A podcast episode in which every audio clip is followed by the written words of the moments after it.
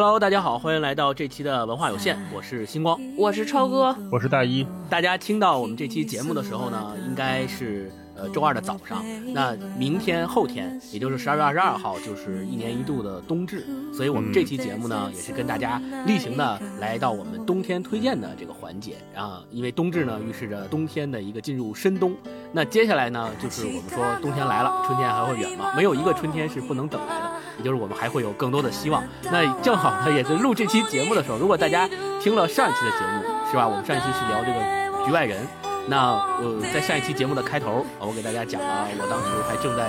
阳性病程的过程当中，那这一期我们在录制的时候，我们三个已经都成局内人了。大一老师跟超哥 也都也都进入了这个阳性病例的病程当中啊，现在正在康复当中。尤其是大一老师，大家如果仔细听的话，可能在接下来的录制当中还能听到他嗓音还是也受到了影响啊。大家多担待，给你加油，早阳早康复。对我这是一直以来我们的这个目标啊。所以那这期呢，我们也是给大家呃推荐这个歌，然后电视剧、电影和。书，然后让大家一起来通过我们这个推荐，度过这个冬天，可能度过这个大家都会不得不避免和不得不经历的，对这么的一个阳性的过程。然后在家呢，好好养病，好好休息啊，多喝水，多吃药的同时，也能够通过我们今天推荐的这些好看的啊电影、电视剧啊、书啊，一起跟大家度过这段日子。大家一起。渡过去就能够一起迎来春天啊！星光，你现在这个讲话越来越有领导，不知道打开这段以为是新闻联播发言呢。我跟你说，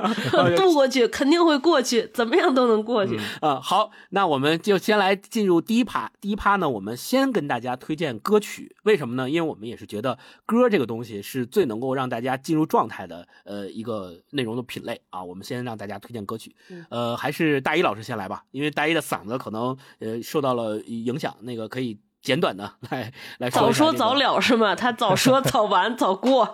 从顺序上说，也是大一老师先来 啊。我今天推荐这首歌，就是跟冬天有非常明显的关系，以及跟我今天的状态也有非常明显的关系啊。这个歌叫什么呢？凛冬将至。啊！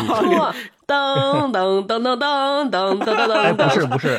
不是这个。呃，很多人都以为这是全游的那个，但其实它是一共是七个人一起演唱的一首说唱歌曲。我一直都特别想说，有机会在咱们节目里面聊一聊那些曾经这个地下半地下的我中二时期听的音乐哈。啊，葡萄。葡萄那个真的是够地下的，这个都快十年前。呃，这首歌呢，凛冬将至，人家这个确实是都是很厉害的说唱 rapper 啊，在唱。有这个畸形儿的两位老师，一个是 K 院长，一个是 S 信小杏仁儿。那 K 院长现在是退出畸形儿了，然后还有担任北京的两位，一个是军刀 Cyber，还有黄硕啊，还有贝利西奥啊。最后压轴出场的是法老啊，法老大家也都知道，都是上过这个说唱节目，很厉害的说说唱歌手。当我跋涉在冰冻的废土，像是被人遗弃，含义则发自肺腑，滋养万物而不辱。凛冬将至则不服，命中注定的富足，朱色中相为附属，使我相生相克，仇恨从不停息。可在劳碌疲倦堆了漫长星期，天地人神破过君臣，哪怕聚魂交替，更迭权力杀敌四起，致命游戏，但又暗藏算计。在我无存，去我无往乎，而生乎在世事。黑暗岁月源远流长，化身雄鸟与太阳，这刹那手下败将，衰败的王朝沦陷，像天降大任的现象，夜观星象的动向，火把为我们点亮。地心而发老，创造新的联名，万事破晓之前，并肩加油。我想把我废了，那就快点来吧，把我干掉。嗯，这首歌呢，它跟全游还真有点关系，它是用的那个 MV 啊，是他们跟全游的最后一战打那个大龙。是混剪到一起了，他们几个一边唱一边混剪，哦，还挺有意思的。而且这首歌一共是大概得有个六分多钟完整版，大家可能在现在在网内啊搜到的可能是有不同的版本，还有诡辩后来还加入他们唱了一段。因为像这个说唱，大家熟悉的也都知道，就呃他那个 hook 呀，他那个音乐其实都蛮简单的，而且有的时候是各地方采样来的嘛，不一定是他们自己写，他们可能自己去编一编啊。但是每个人的每段主要是看 hook，呃，对，主要主要看词，这每段词都是这个 rapper 自己写的。这个《凛冬将至》这首歌一出来啊，当时他们在歌词里面也说了，就是最硬的说唱大队啊，能听出来这里面也也有几个哥们儿，像贝利啊，也是烟嗓特别重。呃，我觉得我再过两天估计跟他也差不多 啊。然后他们这几个呃，人从 S N 就小杏仁儿开始，从第一句开始唱，然后每个人唱一段儿，然后中间的那个 hook 是好像是 K 院长来唱的，来编的，呃，一直到到最后，法老是最后压轴出场。呃，法老那一段非常精彩，我一会儿可以给大家放一下。呃，还有人在上面，我看还有留言说纳闷说怎么法老就一句词，是因为法老啊 他就没换气。非常的了不起，就他唱的那几句词，嗯，很长，然后押韵，又快，然后又对又不换气，呃，厉害极了。呃，我就跟大家推荐这首歌，在冬天听的时候呢，特别的有有干劲儿。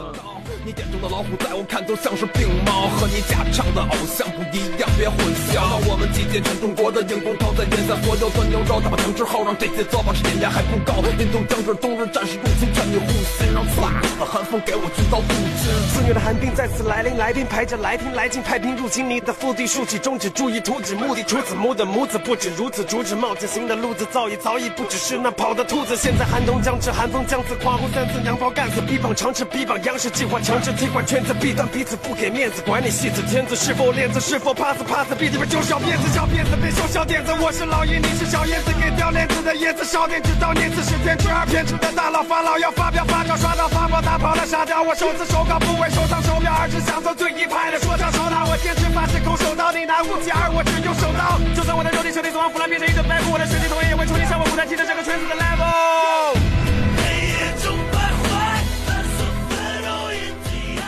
啊，当然呢，这首歌因为它是应该是前几年出的吧，再往前几年，因为说唱还是偏地下，大家对这个说唱的歌词呢，还是有一些这几年的审视可能会多一些，或者要求会高一些，不像前两年的那会儿，呃，就是可能我上大学或者是在上高中那会儿听这些说唱啊，就真的就是。有的挺脏的，而且有的挺政治不正确的。我偶尔的时候也会有点怀念那个特别地下的草莽的时候，就大家听什么哈狗帮啊，我我得私下传着那个磁带听，是吧？今儿 偷偷的啊，哎，对对，偷偷的，得，不能让家长和老师发现，然后呢，也不能让学校知道，呃，同学之间只是给好朋友听，啊，是这样。所以，呃，他那个歌词里面有一些现在我们看上去可能，哎呀。说这么唱合适吗？会有点这种东西，但是呢，我觉得偶尔的有点这种小的冒犯或者是什么的也还不错。在这个时候，我觉得也是一种力量吧，一种别样的力量，剑走偏锋的力量啊。还有很多外国的这个 rapper 或者是什么 vlogger 会拍那个 reaction。啊，就看他们的那个 MV，一边看一边说：“哇，这么厉害什么的，这是不是这个什么电影的 OST 啊，什么之类的？”可能 他也没看过《全游》哈，他们的 MV 的色调跟《全游》最后大战的那个冷冰冰的色调非常的一致，调色调的还挺好的，嗯，所以就推荐这首歌给大家。应该他们互相借鉴了灵感，互相跟那个《全游》之间，互相应该谈不上，就是啊，他们借鉴了《全游》的灵感啊。然后小杏仁 S N 他在 B 站上面还有一个。作品叫阴婚，也叫恐怖说唱。我这两天才知道还有这个分类，这名字一听我就不敢听了。确实挺恐怖的，我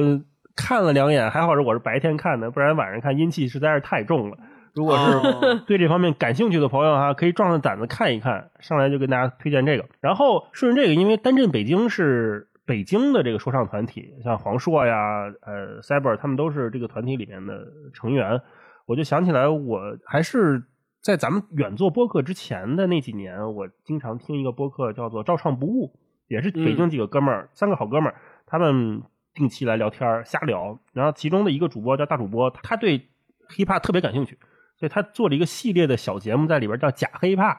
呃，其中有一集就是请了单镇北京的几位去到他那聊天去，因为他跟这些词也都是好朋友。嗯。呃，那期节目呃应该是做了两期吧，还是几期？大家现在去平台上也能搜到。也是我听的时候挺怀念。你看一七年到现在就是五五年前嘛，五年前的那个大家随便聊天然后张嘴闭嘴就可能有不藏着掖着，都是各种脏话粗口什么的也都出什么，那种状态也挺好的。现在有的时候啊，我跟比如朋友可能没那么熟的哈。朋友们私下聊天我会有的时候会有点担心，说：“哎呀，我这话说出来合不合适啊？说我这话说出去会不会被什么别有用心的是吧？谁给我录下来呀、嗯在网上再回头咱有有什么黑料之类的，会有这种担心。但是你看那会儿一七年，短短五年之前，大家那个相互交流的状态，就随便骂街的那个感觉还挺好的。嗯呃呃，怀念那个自由的时光吧。啊，他也不是为了真的冒犯谁，而就是一种情绪的宣泄。《凛冬将至》这首歌送给大家。嗯，我我那个大一说到这说唱，我就想起来之前我们一起听葡萄的那段时光啊，这这个词儿可能、可能打出来都已经是敏感词了啊，就是说这个词，当时我印象特别深刻，我把他那首特别著名的《老师好》那首歌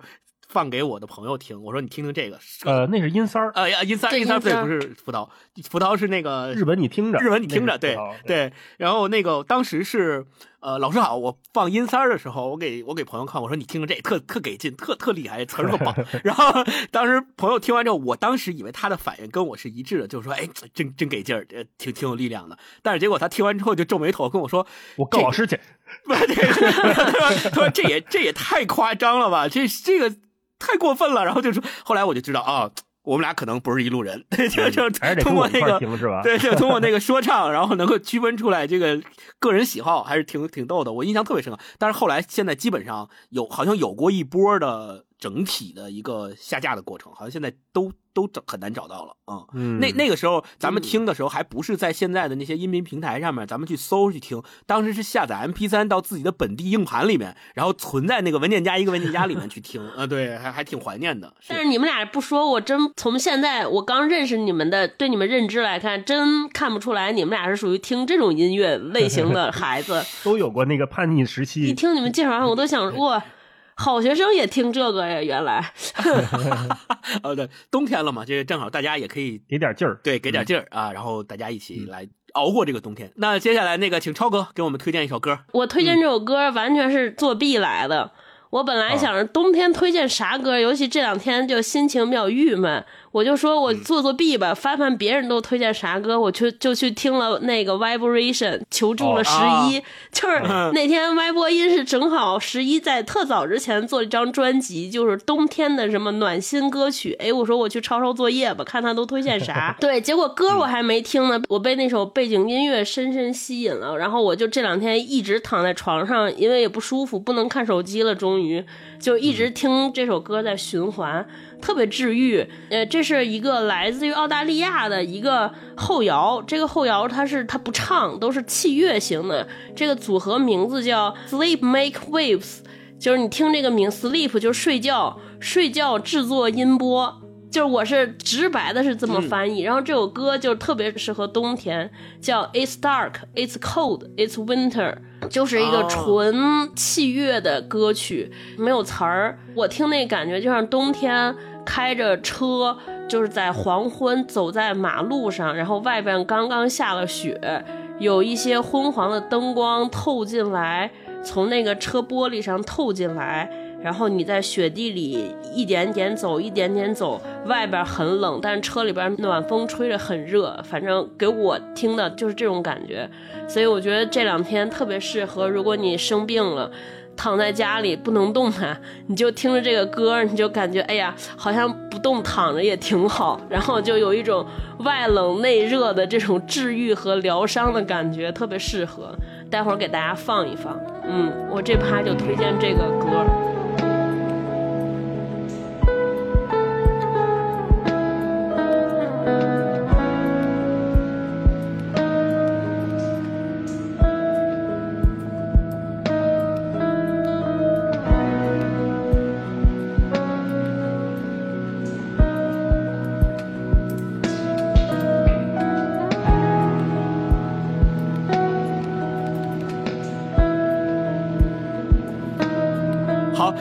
来推荐一个，也是特别特别契合咱们冬天推荐的这哟，个。今天怎么回事啊？这个一改往日的常态，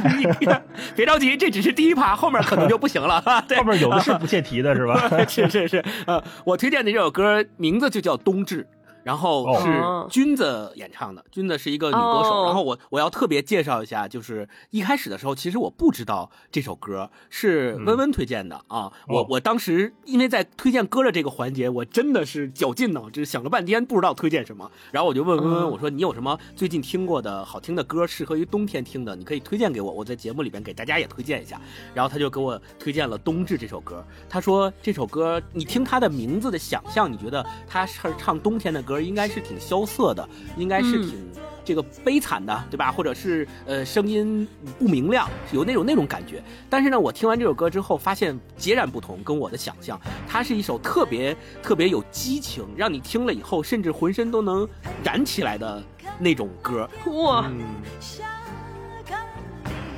像花一样长大。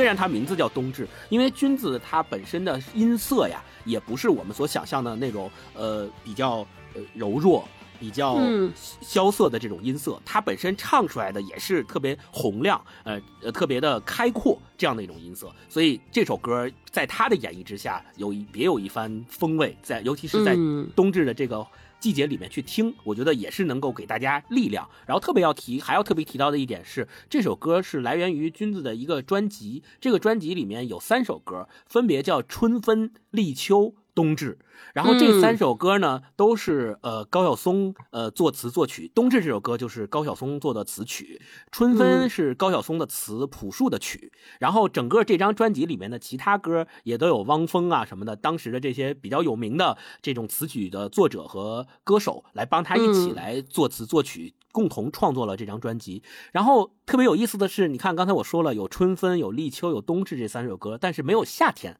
然后高晓松之前说过一个话，就是为什么这个专辑里面没有夏天，是因为高晓松说夏天是留给小朴，就是朴树，夏天嗯留给小朴来作词作曲唱，后来就有了生如夏花。哦，对，，是有这么一个渊源的故事在里面。然后，呃，君子呢是嗯挺可惜的，他呃一九七七年呃生人，但是年仅二十三岁，也就是在二零零零年的时候就呃自杀呃离开了这个世界。所以这首专辑也是他的生前的最后一张专辑。我们听他的这首歌呢，呃，觉得好像是冬天听，又叫冬至，然后他又有这样的一个故事，嗯、是不是会感觉到很呃听起来？有点悲伤，但完全没有。大家一放心，听了之后是还能够依然感觉到生命的激情在勃发，所以我特别把这首歌也是推荐给大家，希望能够给大家带来力量。你看它这里面有歌词啊，说，嗯，你和冬天一样来得迟啊，胸前挂着一把明媚的钥匙。啊，你要等雪花把头发淋湿，你要做一件晴朗的事。你看这里边的这些歌词也是没有一句话是让你去感觉到特别萧瑟的。然后呃，对它的高潮部分也是说，为什么四季要歌唱？为什么我们要成长啊？为什么有那么多墙？所有漫长的路越走越漫长。对我觉得这个歌词也是能够给大家非常强大的力量的，所以推荐冬至君子的这首《冬至》给大家。嗯歌词写的真美。嗯，高晓松的词曲还是非常棒的啊、嗯。那我们这个推荐了歌曲，然后紧接接下来就推荐这个电视剧吧。电视剧还是超哥的主页，我们来超先让超哥来推荐电视剧。嗯，对哦，哎，我这两天因为就不用工作，还正经看了会儿电视剧。我推荐这个电视剧是一个美剧，是那个、呃亚马逊出的，它是一个系列剧，现在出了两季，叫《Modern Love》，然后还有一个特哦逗的故事，现代生活，现代爱情。嗯。现代爱情，有人翻译成现代情爱，它大概就是每一集的长度三十分钟左右，不到半个小时。它应该是每集讲了一个和爱相关的故事，这爱的范围特别大，就是有这个男女之间的恋情，有跨各种性别呀、各种年龄段的爱情，也有亲情，还有友情、友谊，还有这个父女之间的情，就各种各类的爱浓在一起。但是他们的调性都一样，就是一个有一个非常温暖的、这个非常治愈的结局。嗯，我觉得就是特别适合最近窝在家里看。然后我那天。还发现一个特有趣的事儿，我忘了我是怎么开始要看这个剧了。应该好像我看到第二季出了，然后我就一连起看完。看完之后，我要去给豆瓣打分。打分的时候，我就发现我二零一九年已经看过一遍了，已经打过分了，而且也是哭的稀里哗啦的。对，嗯，就这个剧，我觉得它谈不上多么深刻，也谈不上有多少思想性，就是在这个季节能让大家看的稍微松弛一下，稍微温馨一下。我特别喜欢第二季的开头那一集啊，给大家小小剧透一下，我觉得他们特别会讲故事。这个剧的每一个故事都是根据真人真事儿改编，它取材于我忘了是美国的那个是《New York Times》还是《New Yorker》上面专门有一个专栏，就每天写这些爱情，接受大家投稿。我忘了是哪个上面，反正所有的这些故事都是从那个专栏上选出来的。然后金边，他们还有一个播客，对对，啊对，我特别喜欢他第二季里边一开头那个故事，哎呦，那天晚上看的哭的跟鬼似的。就是他就讲一个女的去卖车，而且他那个车就特别破烂，他们家财政经济陷入了一些危机。哦，她她老公就俩人决定，她老公说：“我把我心爱的船卖了。”你把你这车卖，你这车实在是太破了，每年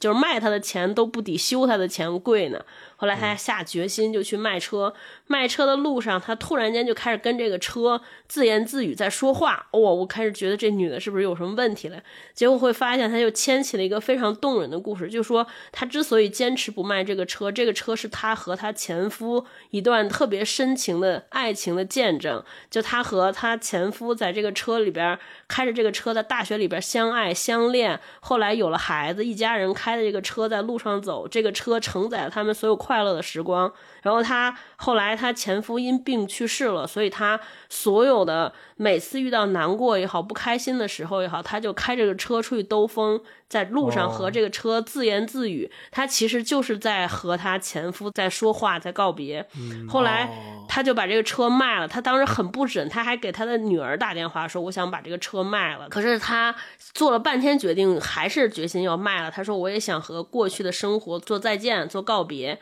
然后同时，他回来之后就把这个他卖车这个决定，他决定卖车卖给别人之后，他自给这个车做了最后一次保洁清洗之后，他又开车出去走了一段儿，又兜了一次风，最后把这个车交割完成了，回来跟他现任的丈夫做了一次特别坦诚的沟通。说我曾经在这个车里边如何如何如何如何，然后我以为就这个肯定就是一般丈夫就就受不了了嘛，说那你看你心里还是爱着这个前夫啊，哎，结果她丈夫她现在这个丈夫又做了一个非常暖心的决定，帮她把这个车又买回来，哦反正就是用一个一辆车融合了这个所有的好几个好几段感情，就是有两段婚姻，还有这个家庭。哎呦，反正我就觉得这个讲故事特别巧妙，然后我就那天在沙发上看的，哭的稀里哗啦的。嗯如果大家这两天比较难熬的一个季节，对吧？有各种 适合情侣活动的这个 timing 节点，然后也因此很多分手啊、伤心啊会在这个时间节点发生。如果大家对于未来的这个爱也好，或者对于未来的生活也好，产生了一些不确定或者怀疑，可以去看一下这个剧，可以让你重拾信心，就看着别人的爱。得温暖一下，融化一下自己，就觉得嗯，世界还是有真爱的。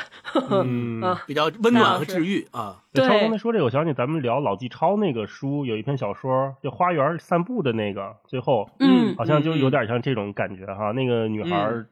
晚上跟人散了一圈步，然后她丈夫说对：“以后你有什么不舒服的时候，你可以回忆一下，然后也分我一点啊。”就这种感觉嗯特别美好。对对对，是是是，不生气也不嫉妒，还鼓励他，对觉得这是一段非常美好的感情。嗯，对，我觉得这部剧里边可能这这两季里边可能有一集特别著名，我记得当时好像有一集还上了热搜，我当时就在微博热搜上才开始关注这个剧，是安妮海瑟薇演的，就安妮海瑟薇扮演那个女孩有躁郁症。就是他就是属于极度的精神，有一段时间非常之激昂，就夜里好几天可以不睡觉，容光焕发，整个人特别闪耀。然后再过几天，他就完全无力行动，就在床上躺几天，失联，就是工作也无法处理，朋友也无法处理，恋情也无法处理，就因为这个疾病，他和生命中很多特别重要的、喜欢的约会对象，还有很多朋友就突然失联和断联，因为大家突然不知道这个人发生了什么，就找不着了。就是他讲了这么一个人，哎，最后这个人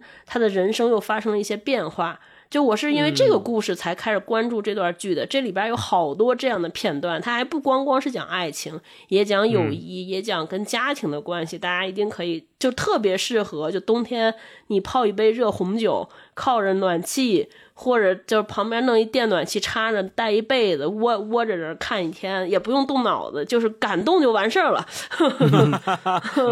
嗯，接下来超哥推荐了一个《Modern Love》，然后我来推荐一个，就是开始跟冬天可能没啥关系的了啊。哎呦，对，呃，这我我看这电视剧其实是一个动画，呃，系列动画，呃，不是系列动画，十集的一个动画的剧集，呃，就是《赛博朋克：边缘行者》啊，也是之前非常有名的。为什么要推荐这个呢？我给了他几个关键词，第一个就是呃，在飞蛾扑火式的反抗。然后第二个关键词就是在爱中永生，其实最后也是跟呃人和人之间的感情是有关系的。嗯、怎么讲呢？就是整个赛博朋克这个名词啊，它就是科幻小说领域的一个名词。这个词拆开，前面是赛博，后面是朋克。赛博的意思就是大家知道吗？数码世界的意思嘛。然后朋克实际上是最开始的时候，在英语里面这个单词指代的是那些生活在社会底层的小混混，呃，底层的人被他们指代为朋克。但是后来呢，渐渐的这个词就呃演变成了跟赛博结合到一起，演变成了一个就是在数码的领域，在近未来的领域里面一个专有的科幻的小说的这么一个名词。然后在《赛博朋克：边缘行者》这个剧集里面呢，它本身是脱胎于《赛博朋克2077》这个游戏。这个游戏本身它设定是有一个大的、特别大的城市叫夜之城，在夜之城里面，呃，有。贫富差距非常大，那些特别富有的人，他们就可以买各种各样高级的材料来改造自己的身体，比如说换一个眼球啊，换一个胳膊呀，换一个腿啊。换完这些身体的部件之后，他们的身体机能就会变得非常非常的厉害，什么可以跳得特别高，可以跑得特别快，可以看得特别远之类的这种。所以呢，当人把自己改造了之后，你就会发现。就变成了我们在以前的好几期节目里面所探讨过的所谓的人的异化。就这种异化，还不是我们所说的心灵和精神上的异化，而是肉眼可见的异化。就是你那胳膊都不是肉做的了，都是机械做的了。你眼睛、你那个头、你的身体，那都是机器了。所以，那你说你到底是一个真正的人，还是一个半人半机械的东西，还是一个完全的机械造物？那你身上到底说你是剩下一个脑子把你判定为还是人，还是说你剩下半个身体把你判定为还是人？这个里面就产生了很多伦理和道德上的一些辨析，需要辨析的东西。那整个《赛博朋克：边缘行者》这个剧集脱胎于那个游戏的设定，就里面还也有一个城市，就叫夜之城。这个夜之城里面，它来是是在近未来的设定里面，由被两个公司所把持。这两个公司就其实是无政府状态了。那两个公司特别有钱，然后科技力量也特别强大，把所有的人的生活都控制起来了。然后那些人要么就是。服从公司，呃，为公司当走狗，然后帮助他们做一些坏事，呃，要么你就作为反抗者反抗他，但是这种反抗必须是地下室的反抗，不能够在明面上反抗，因为你一旦在明面上反抗，就直接派一支军队过来把你消灭了，肉体消灭加精神消灭，就你就消失了。所以在这样的一个设定的状态下，我们的剧集里面的那个主人公，他依然做出了。飞蛾扑火式的反抗，这个反抗就是他后来得到了一件非常厉害的装备，他把自己的身体装上了那个装备之后，就获得了类似于超能力的一种东西。这种超能力可以让他对抗，有机会对抗公司。但是公司的力量的强大是源源不断的，他们有无限的人、无限的钱、无限的装备，你一个人的力量是没有办法跟他们抗衡的。那在这种状态下，到底还要不要反抗？怎么反抗？反抗是不是徒劳无功的？最终的结局是什么？其实每一个人都知道，你从第一集开始就知道，第十集最后的结局是是什么。悲剧啊！对对，是个悲剧。但是在整个的剧集的发展过程当中，这个主人公还是在用不断的反抗来跟公司对着干，就是我就是要跟你干到底，我就是要反抗。那你说最后这个反抗的结局是什么呢？我不跟大家剧透。我为什么说另外一个关键词叫在爱中永生？是因为。即使这个主人公他通过改造自己的身体，也变成了类似于这种赛博朋克式的这种半机械半人体的存在，但是他还依然跟人一样有最基本的感情，有最基本的人性。他跟这个剧集里边的女主人公产生了爱情，这个爱情其实就是最终支持他一直战斗到最后一刻的那个存在。所以。最后为什么叫在爱中永生？就是即使他已经变成了一个看起来没有人性了，看起来已经被药物、被机械所控制的这样的一个东西的时候，他心里边支撑他奋斗、支撑他反抗到底的，还是人类最基本的感情，就是爱情。所以这个还是让我。看下来非常感动的，而且整个的剧集因为是动画嘛，它的改编还是非常热血的，有那种日漫的那种热血在里面，所以也是会给大家一个非常强烈的呃力量感。所以我推荐这个《赛博朋克：边缘行者》。为什么叫边缘行者？你看这个副标题也非常有意思，就是每一个在这个剧集里面。跟公司去反抗、对抗的这些人都是边缘人，就是我们所说的上一级局外人，就他们，他们跟这个主流社会是完全格格不入的，就是边缘人，就没有钱，然后又没有公司的支持，那就完全靠自己。但是在这样的状态下，他们依然为了自己心中的那个目标啊，然后要跟公司反抗到底，要通过这个对抗，通过以生命为代价的对抗，来表达自己。我觉得这个还是非常非常感动人的。看过什么威廉吉布森他们那些非常有名的科幻小说，也都知道，本身赛博朋克这个概念，自打它一出生以来，就跟这个反乌托邦啊，跟这个悲剧主义呀是有非常强烈的关系的。所以整个这个剧集反映的也都是反乌托邦，然后在近现代未来的科技外衣的包裹下，人呃怎么生存在这个所谓高科技低生活的这个生生态环境里面？我觉得这个还是非常也是有寓意的，也是让我们能够。得以窥视可能的未来的一个窗口吧，对，所以我推荐《赛博朋克：边缘行者》给大家。嗯，哎，你说到这个高科技低生活，我突然想到，最近就很多地方不都买不着药吗？就 对，现在大家都各种囤，呃，包括什么黄桃罐头、电解水什么的，好像都不太好买。对，宝矿力水特也买不着了。各种 A P P 上都是写的运力不足，是吧？我们能，对对对，是这个 App 还能照常用，对吧？但是你这个点进去之后，发现。我确实是买不着东西呃，而且去哪儿人家都说这东西卖完了，都被抢走了，嗯，挺低生活的。对，所以所以这个还都是还只是现在。那我们可以想见，在赛博朋克的世界里面，近未来大家有更加牛的科技了，甚至都可以改造人体了。那个时候，我们跟我们所生存的环境之间的关系到底是什么？我觉得还是。很值得反思的，就可能不用吃这些了，就是生病了之后，就是一改造，换一个东西是吗？对对对，细胞一整就好了，不发烧了。那那里边也涉及到说，你换的这个东西的价格的高低，那就更更靠价格来分辨每一个人了。就真的是，我换一个东西一千块钱，你换一个东西一万块钱，那你说咱俩换这东西能一样吗？肯定不一样。对对，嗯，可能你换的还得广告呢，每次说话之前先播三十秒广告才能用。对对对，然后还关不掉，关不掉。据说会员才能才能关掉。我可能只能换得起二手的，就只能换大家淘汰用剩下的，还一二手的，不敢想啊，确实不敢想。好，那接下来大老师给我们推荐一个电视剧，嗯。嗯，好，我推荐这个电视剧，哎呀，也非常的契合冬天推荐啊，就是嗯，满岛光、佐藤健主演的电视剧《初恋》啊，这个是最近都非常火的一部电视剧，是奈飞今年出的一个九集的片子，那这个。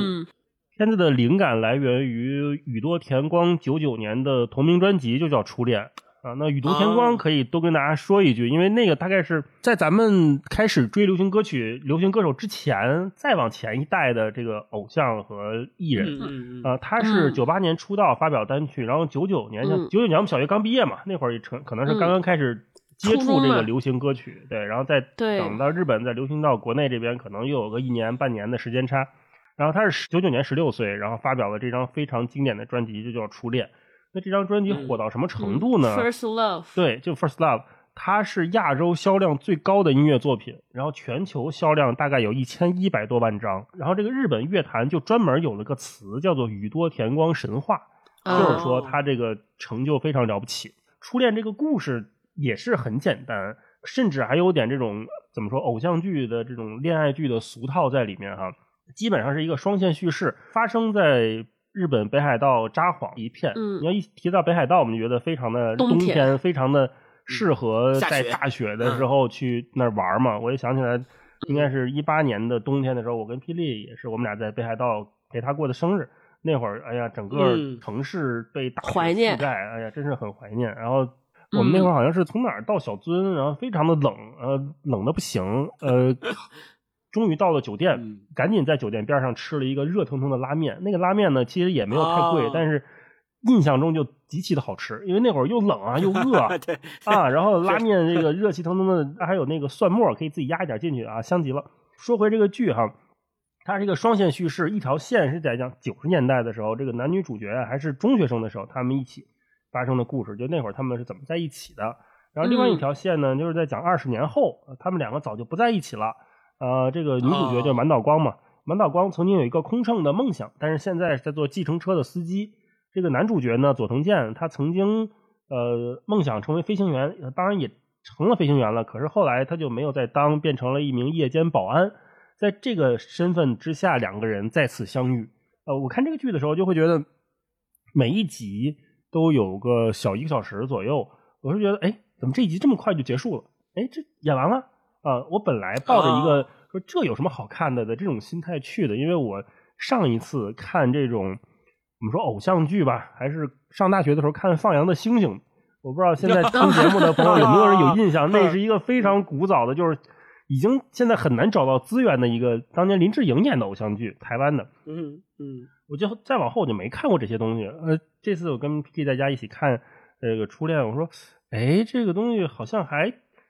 挺顺口的啊、他 拍的非常好。嗯我觉得中年人的爱情，在我看这部剧的时候，觉得好像没有那么轰轰烈烈，因为俩人他都有点我们说打引号的拖家带口。因为这个男主角佐藤健他是有一个未婚妻的，即将结婚，嗯，然后满岛光呢，他是有一个孩子，然后离异了，呃，自己过，呃，跟跟母亲住在一起，所以他们两个人并不是像小时候为了爱情可以不顾一切的啊、去追寻，他不是那个状态，他们两个还在彼此顾忌，而且满岛光是失忆的，就他不记得他跟男主角跟佐藤健曾经有过那么一段曾经的时光，所以两个人相遇之后。呃，男主角也没有再跟他讲说，哎，我曾经是你的初恋情人，怎么样怎么样，而是男主角就在以他能做的方式，他能表达的爱意的方式去对女主角好，就是你们家洗衣机坏了，我就帮你修洗衣机，你要需要什么帮助，我来帮助你。呃，就整个剧看的时候，一些细节吧，还能看见一些百元院二的影子。呃，我们不也读过百元院二的书嘛？对它里面很多小细节，有一个意象在这个片里面频繁的出现，就是一个在街上我们经常开车会路过的那种大环岛，会有一个俯拍的镜头看那个环岛，会有车来来回回在上面转，然后这个路口走出去了，这个路口又进来了，那就挺挺像说他想表达这种人生啊，就是不断的相遇啊，不断的擦肩而过啊，啊，就这这种感觉，嗯、还是挺挺好的，嗯，然后跟着超哥那个理由是一样的，我觉得冬天大家在家里面窝着看一些啊暖心的。让你能感觉到安全感的这种爱情的剧是非常舒适的一种状态。啊嗯不用担心啊，这个剧会不会闪我一个大跟头？呃，我嗯只是说，哎，这这两个人他们有那么美好的回忆，那他们未来会不会继续美好呢？呃，大概率是会的，因为这个这个剧它调性在这儿嘛，啊，就不跟大家剧透了，可以推荐朋友们看一看啊。嗯，然后我觉得可以多说一句，是奈飞这几年他，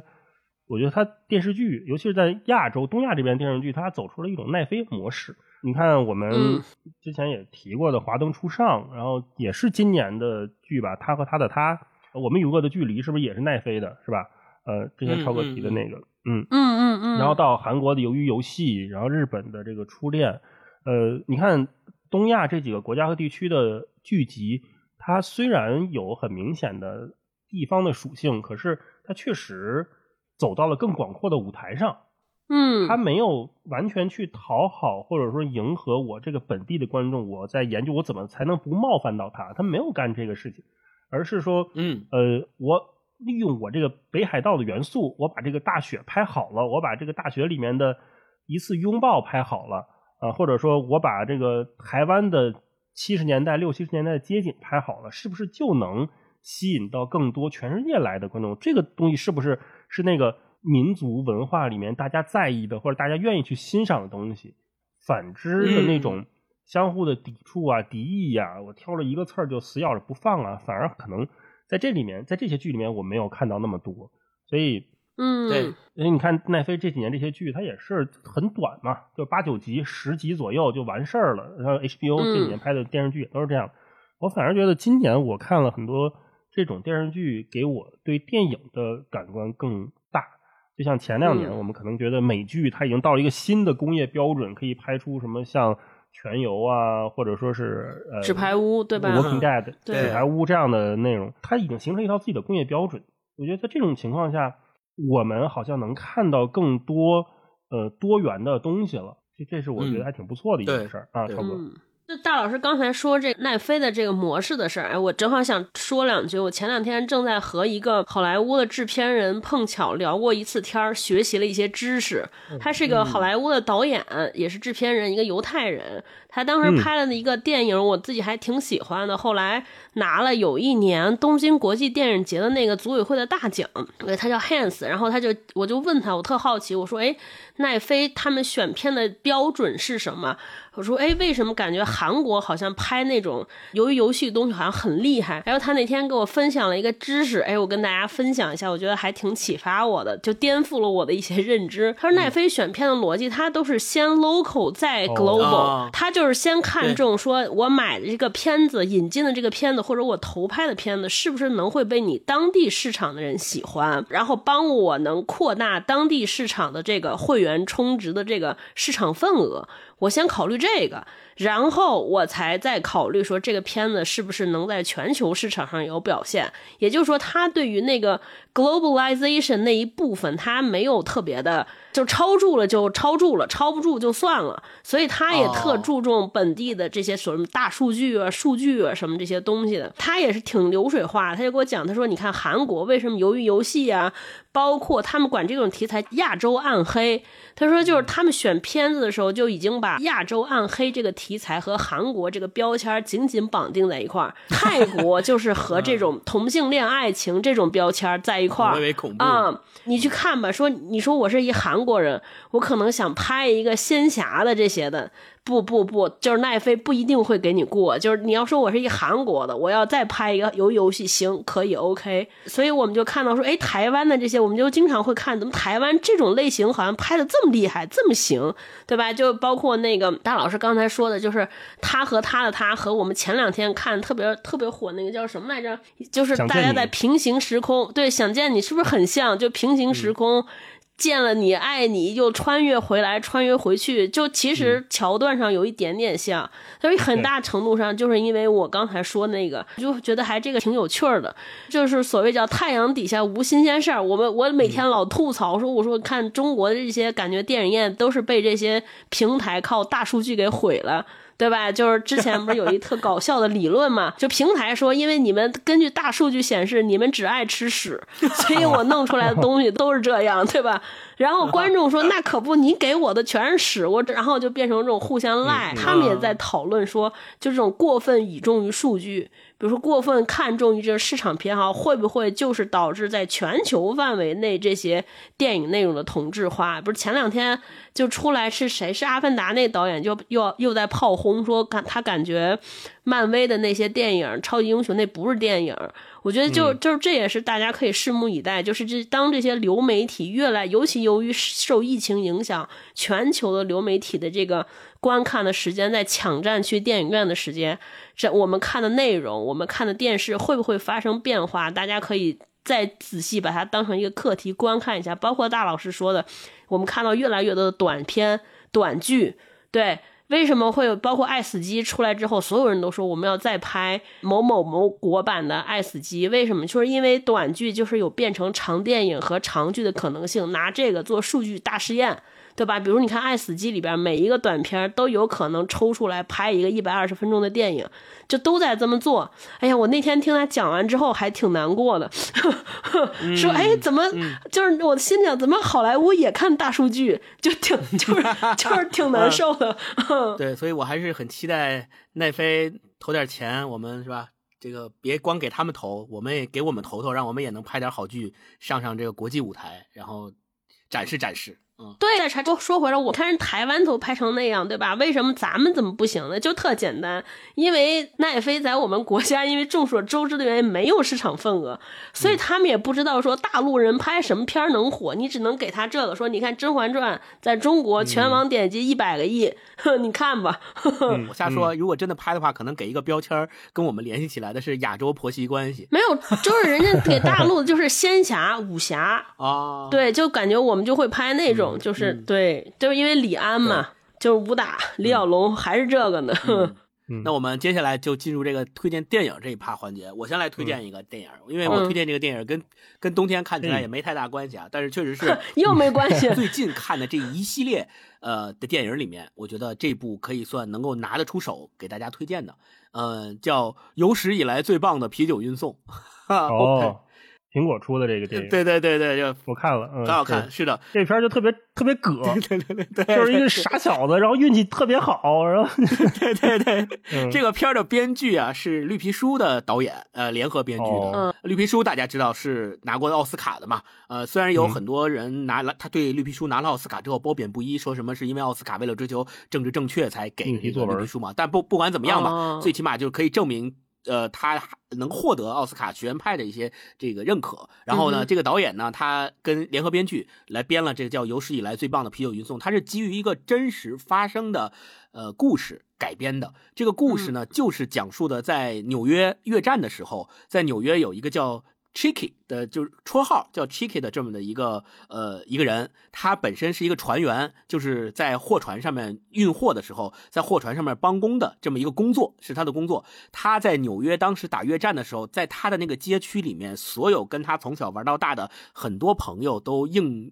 政府的要求去参加了越战，被送到了越南，投入到了战场上。然后也有很多的朋友在战场上面生死未卜，要么就是、呃收不到他们的信息，要么就是牺牲了，反正呃就挺悲惨的。但是呢，对于 Chicky 和他父亲来说，他们两个人有。爱国热情是一致的，就他们觉得这些小伙子们被送到越南的战场上是光荣啊，为国家捐躯是光荣，呃，这个证明了我们是非常爱国的一群人。所以在这一点上，他跟他爸爸的这个概念和理解是一样的。但是在他们家里面，他有一个妹妹，他妹妹就嗯非常不理解这种、这种行为。对他妹妹应该就是左派嘛，我们现在叫左派。他妹妹是坚决的反对越战的这么一派，然后经常跟他的同学在街上去游行。所以这个电影里面有一个呃情节还印象挺深刻的，就是有一天 Chicky 跟他的朋友在街上。走，突然发现，在那个广场上又有人在游行，呃，反对越战。然后他们就进去看热闹，发现组织这个游行、站在最前面呐喊、举着牌的那个人就是他妹妹。嗯，然后他就非常的生气，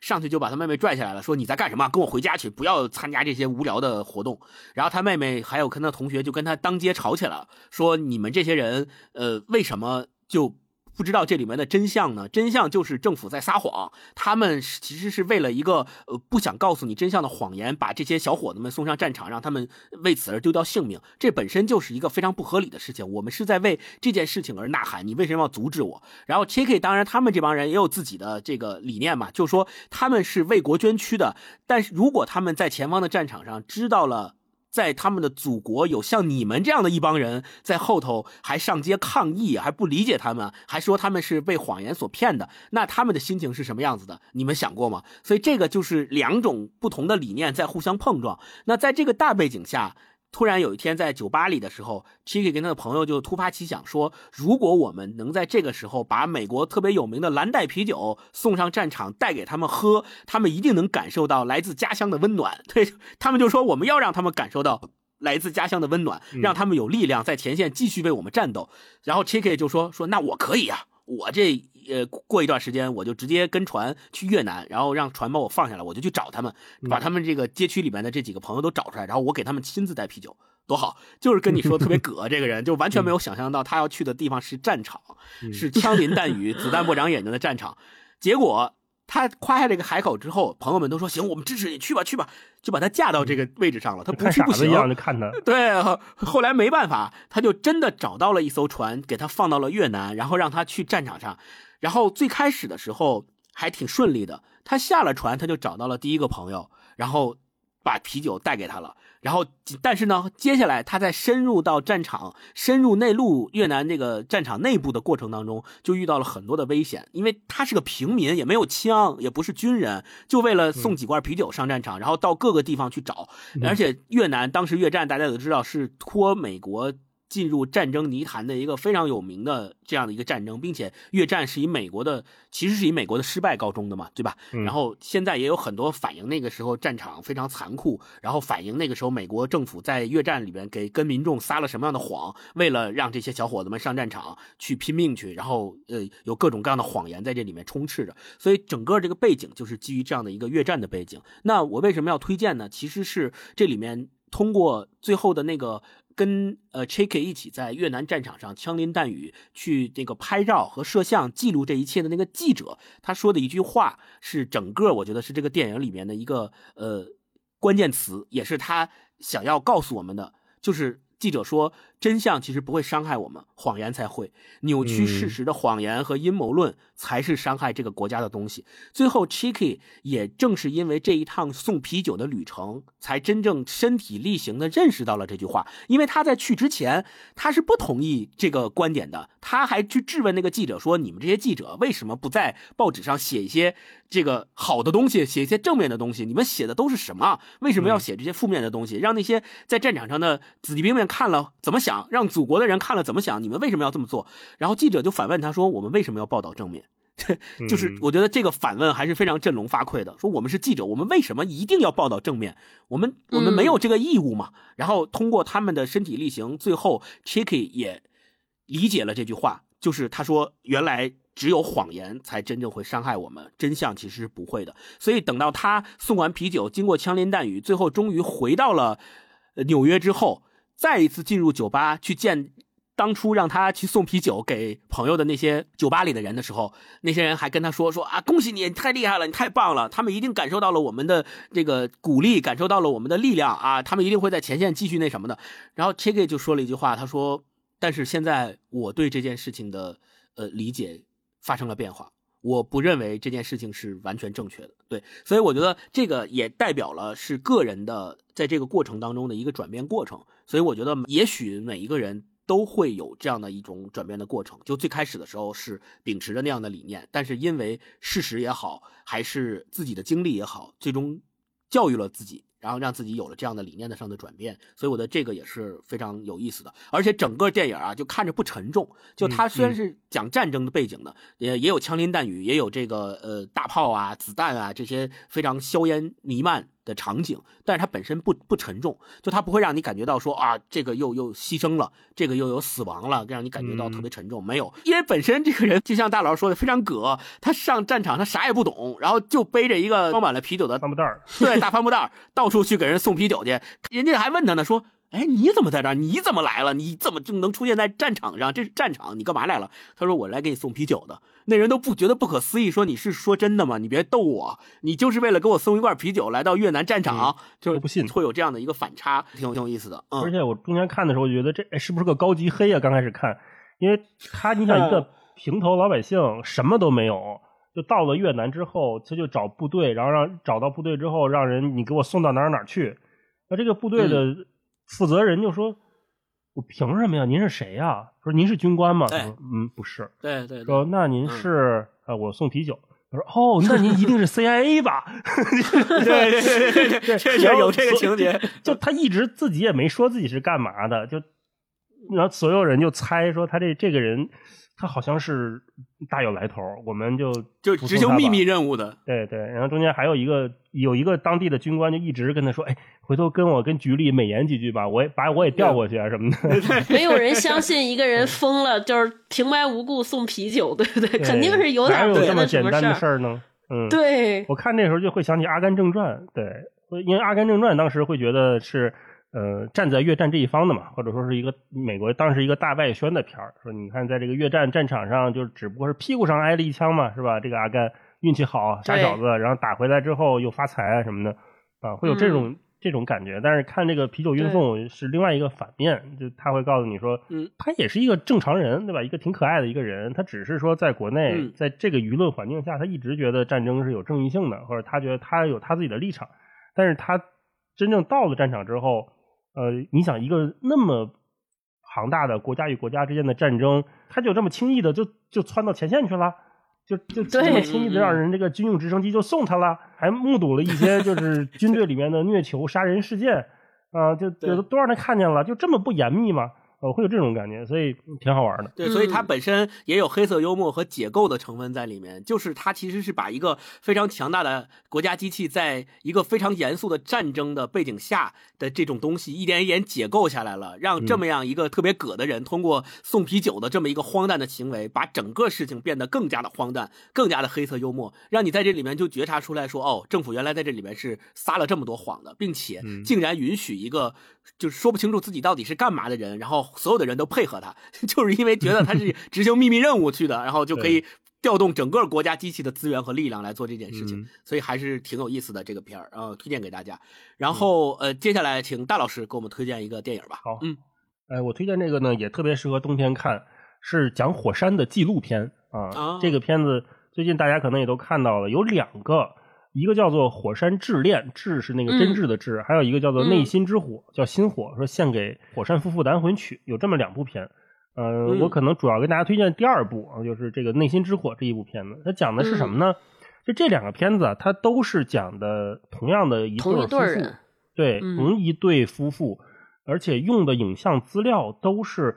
同样的这对夫妇曾经拍摄遗留下来的素材，经过了不同的剪辑，呈现出来了两部截然不同的电影。啊，哦我说的这个前面这个《火山之恋》呢，它应该是国家地理做的，所以它更偏向于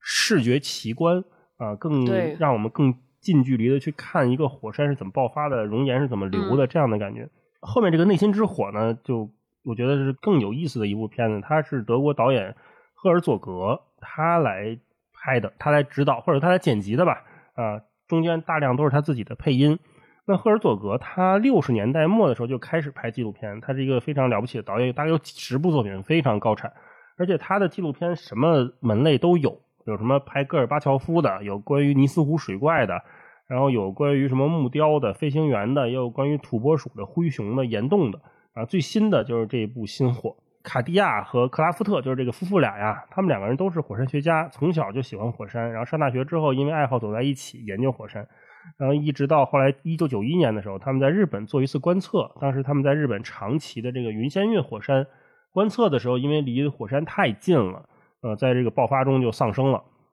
这个故事就是比较简单的一条线，但是在整个电影里面，就尤其在《星火》这个电影里面，我看到它更像一个艺术品。在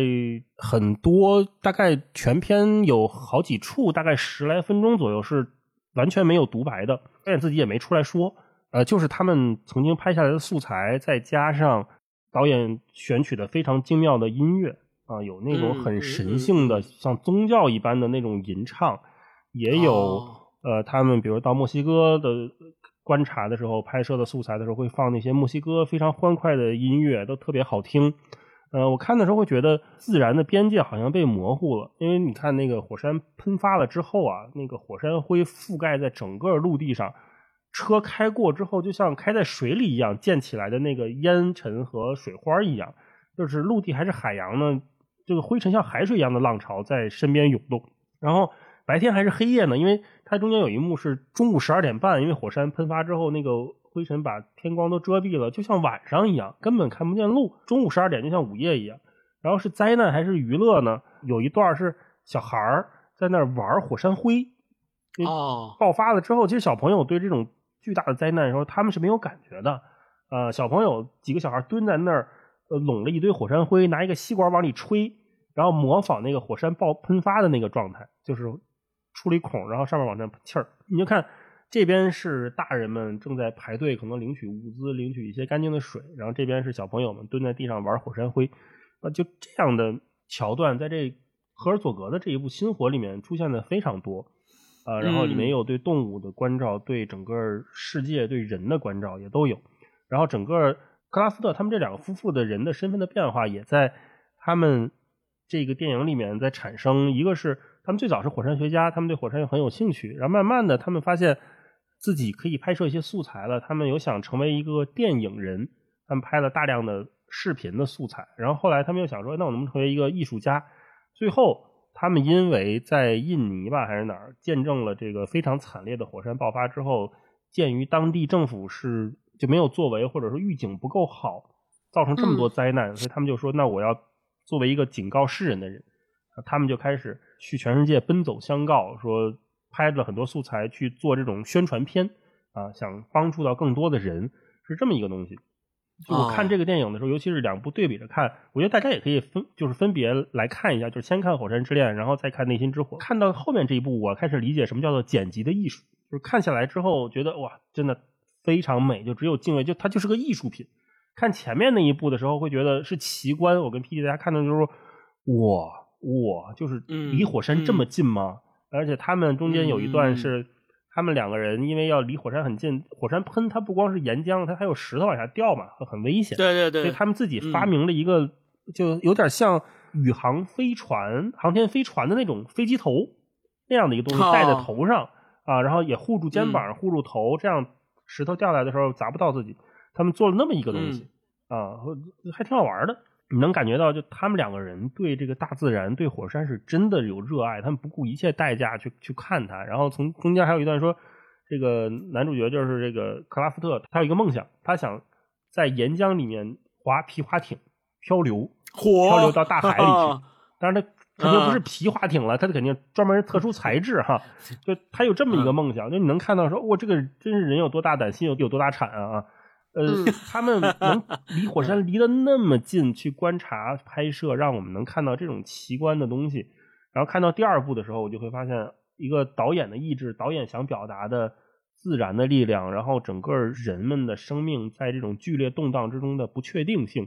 呃，配上那些优美的画面和音乐是非常非常动人的。然后尤其是在冬天嘛，嗯、这种。大自然绝对的力量面前，我们有时候会觉得自己非常渺小，对吧？你发烧的时候、生病的时候，觉得自己很脆弱，这时候还挺适合看看纪录片的。就说，虽然大自然的强大是无可置疑的，但是也有这种非常微小的，呃，我们对自然的探索，我们对自然想去接近它的这种人，一直在那个边缘前行。就是有了这么多这些学者们、科学家们，才能让我们能平平安安的活到现在。对，嗯，很很伟大的一群人，嗯。对，然后中间他有一段有有一句话我特别喜欢，他就是到墨西哥的时候，他说，墨西哥人有一个谚语啊，叫做“原始、激烈且纯粹的生活才是最有意义的生活”。我就跟大家分享这个电影吧。嗯嗯嗯，好，接下来我们请超哥推荐一个电影给我们啊。我也分享的是一个纪录片，特别巧，但是我这纪录片短啊，只有四十五分钟。我这纪录片特别适合冬天，尤其是适合今年冬天，可能明年冬天看都过劲儿了。哦、就是这个电影英文名叫《The Year Earth Changed》，我翻译成叫《地球改变之年》，也有人翻译叫《地球改变的这一年》。他讲了一个啥？啊他也是苹果出的，讲述的就是二零二零年疫情刚刚爆发的时候，一堆这些拍纪录片，就是拍自然纪录片的这些从业者们走出家门。回想我们疫情刚开始的时候，大家限制出行，很多人就是严格居家不让出门之后，地球发生了什么改变？就讲了这个故事。我觉得这个电影今天看还挺有意味的，特别有意思。尤其在新冠过去的这三年，可能很多人我们都觉得这是一个对人类非常残酷和残忍的这三年。很多人都觉得好像生活中、人生中这三年好像被别人偷走了。这三年可能大家很多人做生意的人就是商业在停滞，公司很有可能破产，还有很很多人失业。尤其大家对吧？估计签证啊、护照都发毛了，哪儿也去不了，就窝在家里边。但是这个电影让我们从另一个角度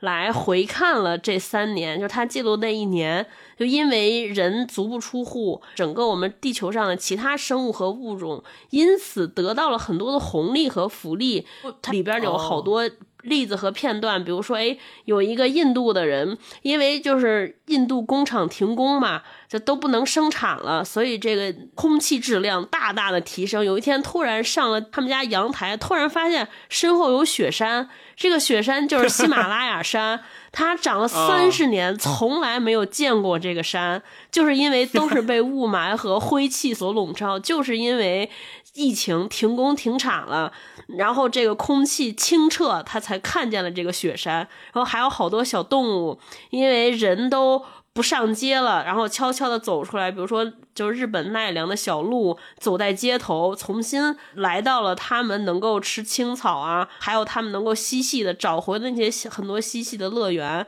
包括在非洲很多世界的地方，由于人类的行踪在减少，船只船行的密度在下降，包括海里边的鲸鱼、海豚呀这些没有受到人类的打扰，它们活的就很好，然后得以喘息。很多濒临灭绝的物种，就是因为人类被关在家里边之后，他们的生存环境得到了缓解和救治，哎，从此一个物种可能又要延续下来了。哎，我觉得就是这个视角还挺独特的。坦白说，我不是个环保主义者啊，但是我觉得看这个电影对我来说有一点点启示，就是首先让我们用另一个心态来看待疫情，对吧？就除了失去之后，是不是还有一些得到？然后另外一方面，就让我在开始相信说，就有可能在冥冥之中啊，咱不能说有上帝的存在，但是我就觉得就是有神旨和神迹的力量，或者是不是在宇宙有一个更高级的这个主宰者，就可能疫情这件事情是他们唯一想到的能让人类停下来的方式，就是在作死的边缘缓一缓，说要不然这样下去，自然和人都得废。说行，咱们想一辙啊，让大家都按下停止键。然后让人歇一会儿，让其他的大自然除人之外的其他物种再得以休养生息一下，然后实现这个动态平衡。哎，我觉得是不是我十几年看，甚至几十年看，看这过去的几年，可能就是因为这三年人类的脚步在停止、在减缓之后，好像又让人类这个物种又绵延了很多年，或者让地球还好，好像又。又回复了好多年，或者它的生命又延长了好多年啊！我觉得可以从另一个角度来看这个事儿。然后另外，我觉得还有一件事情就是这个片子，也让我在思考，就是很多人会担心啊，说这个疫情吧，大环境会不会对我们未来，就是你是工作、失业什么？会不会有影响？很担忧。我就看完这个片子之后，就想到永远不要担忧。你看看，就是这些人在疫情最严重的时候，大家一想，对吧？拍纪录片的，对吧？我们拍电影的都说完了，对吧？这大环境冷透了，电影行业完蛋了。但是你看这些拍纪录片的，恰恰是要每天在野外生存和户外活动的人，在疫情来临最严峻的时候，还有一些人在在外边奔波，还能靠他们的努力，就是做了片。这个行为，这个电影就印证了一句特别土的话，就叫什么？那个挺 low 那个台词叫。就只要你有光，全世界都会为你让路。就是你想干点啥，就不要怕环境会阻碍。你看这些人都干成了，再困难的环境也总有人能把事儿干成。所以大家就是不用担心，不用焦虑啊。就这个电影就是一个特别好的例证，你只要你相信，就有可能成。嗯，我就推荐这个吧。好，这超哥刚刚说的这个让我想起来，咱们一直说新冠实际上是给我们的生活按下来一个暂停键。嗯其实这个暂停键的意义就在这儿，当人类的很多活动不得不暂停的时候，我其实我们失去了很多。但是从另一个角度讲，也许这个暂停也让我们。从不轻易看得见的地方而得到了很多东西，这个视角的转变还是挺有意思的。而且刚才超哥在说的过程当中，让我想到了之前看过一个科幻的设定，就是人类造了一个特别牛的机器，这个机器是特别特别厉害的 AI，可以预测一切。然后这个 AI 就跟他说说，哎，那人类说，那我们就把我们的所有事情都交给你吧，你之后未来人类的未来一定是越来越光明的，越来越好的。然后那 AI 就算算算算算算完之后说，如果这个未来的世界想要更好，第一件事就是消灭所有人类，然后然后就开始就开始进行消灭所有人类的计划。我想起这个来了，挺逗的。对，好，接下来我们就进入这个最后一趴，我们推荐书。呃，那我先给大家推荐一本书，在最后这一趴的环节里面，我推荐这本书其实有一点点最后的效果啊，可能给大家的感觉有点像心灵鸡汤，但是这个心灵鸡汤本身，它给你的安慰和鼓励，并不是在于那种直接的，就是说我我要告诉你，生活一定是美好的，未来一定是充满希望的，不是这种心灵鸡汤，而是他通过呃一个记者的记述和对他生活的描述，告诉你，真的在世界上有这样一个国家，有这样一群人，他们是如此幸福的生活着的。这本书叫《丹麦一年追寻幸福生活的秘密》啊。这个书为什么推荐给大家？就是因为在冬天我们经历了这么多这三年，然后又呃现在对吧放开了，然后又有各种各样的呃发生在大家身上的跟健康有关的事情在不断的发生。那也许每一个人都在呃。经历这个过程，那我希望通过读这本书呢，大家能够寻找到生活当中还是有一些幸福的。这个书是通过一个英国的记者，他本身呢是呃特约撰稿人，然后他在英国在伦敦生活的时候，跟我们每一个人一样，就是上班族，然后跟她的老公一起每天通勤坐地铁，然后开车开很长时间去上班。呃，他是记者嘛，他要写东西。虽然他一直也是在升职的，在加薪的，在晋升的，但是他。第一，感觉不到工作上的成就；第二，他觉得他的家庭生活并不如他之前所想象的那样幸福，而且他一直是想怀孕，一直是想要一个小孩的。但是因为她和她老公一直都处于这种工作上的高压之下，也就一直没有能够呃特别顺利的怀孕，特别顺利的要到这个孩子。所以呢，呃，有一个契机突然来临，就是她老公突然有一天，呃，被一个猎头。推荐到了乐高公司去工作，大家都知道乐高的总部在丹麦嘛，对吧？去对，就推荐到了乐高公司去工作。然后她老公就接到了这个邮件之后，就跟她商量说：“哎，咱们要不要去？因为做出这个决定本身还是有很大成本的。他们要从把家从伦敦搬到丹麦，搬到一个完全陌生的国度。去丹麦也不是住在大城市里，是住在一个小城市的郊外的郊区，是。”这样的一个过程，实际上他们的生活发生了翻天覆地的变化，而且他们一去就首先要起码住一年，然后再决定接下来是不是还要继续租。所以，他们从伦敦到丹麦搬家的这个过程和生活的转换，以及方方面面的变化，对他们来讲是一个需要下定决心去做的这么一件事情，并且成本啊，还有这个呃跟。朋友的分别呀，跟家里人的分别呀，这些都是需要他们去下定决心去考虑的。在这个过程当中，我们这本书的作者，这个女记者，她还是下定决心说：“那要不然咱们先试试，就是如果不行，最起码一年以后，我们还可以再重新回来，回到我们熟悉的这个伦敦那个生活环境里。”然后他们两个人就搬到了丹麦去生活。但是没有想到的是，在丹麦的这一年的生活的过程当中，他们感受到了这个国家。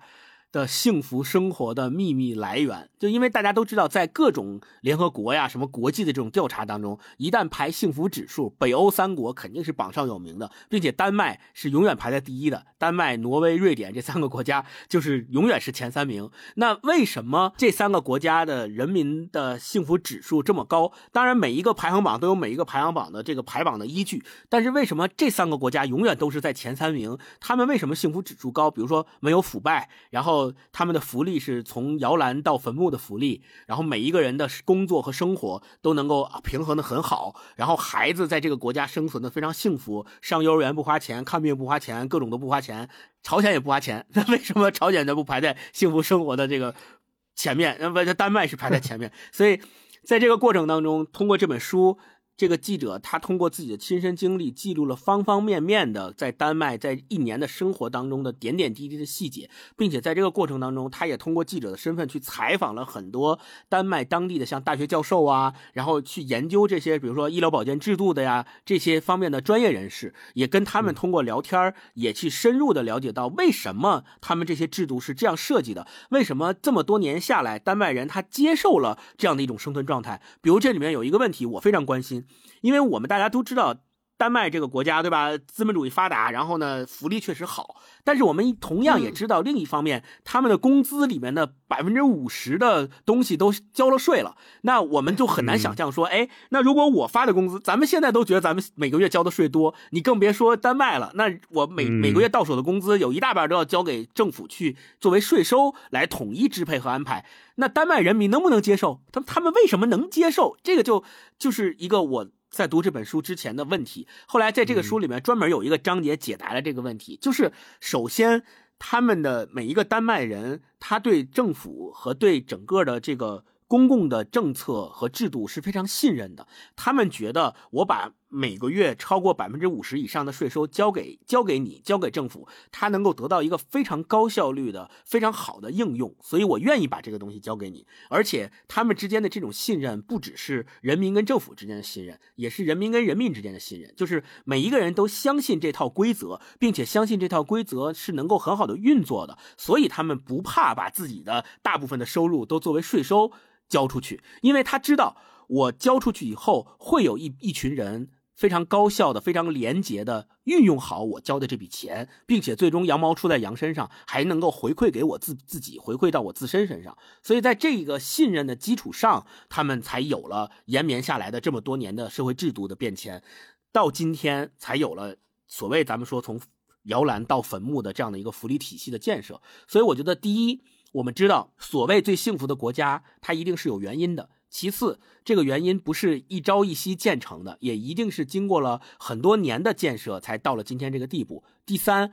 最后的最后，这个记者他在这本书的结尾，他也写到了，说我不可能让每一个人都像我一样有机会能够全家迁到丹麦来生活一年，体会这个所谓世界上最幸福的国家到底是什么样子的。但是通过他自己的亲身实践和经历，他给了大家十条。他说，如果你能够在自己的生活里面也践行和去体会这十条的话。你大概率也能够感受到所谓像丹麦式的幸福是什么样子的。这十条他是怎么说的呢？他说，第一，信任，就是我刚才说的信任。这个信任就是更多的在于去信任他人。他说，这是丹麦人感到幸福的最首要的原因。尝试放弃控制而去信任他人，会让你感觉到前所未有的轻松和快乐。这是第一条。第二条叫享受害指。害指是一个专门的丹麦语的词，也是最近非常流行的一个关键词。之前在 Google 的搜索里面，在某一年的 Google 搜索的那个单词里面是高居榜首的。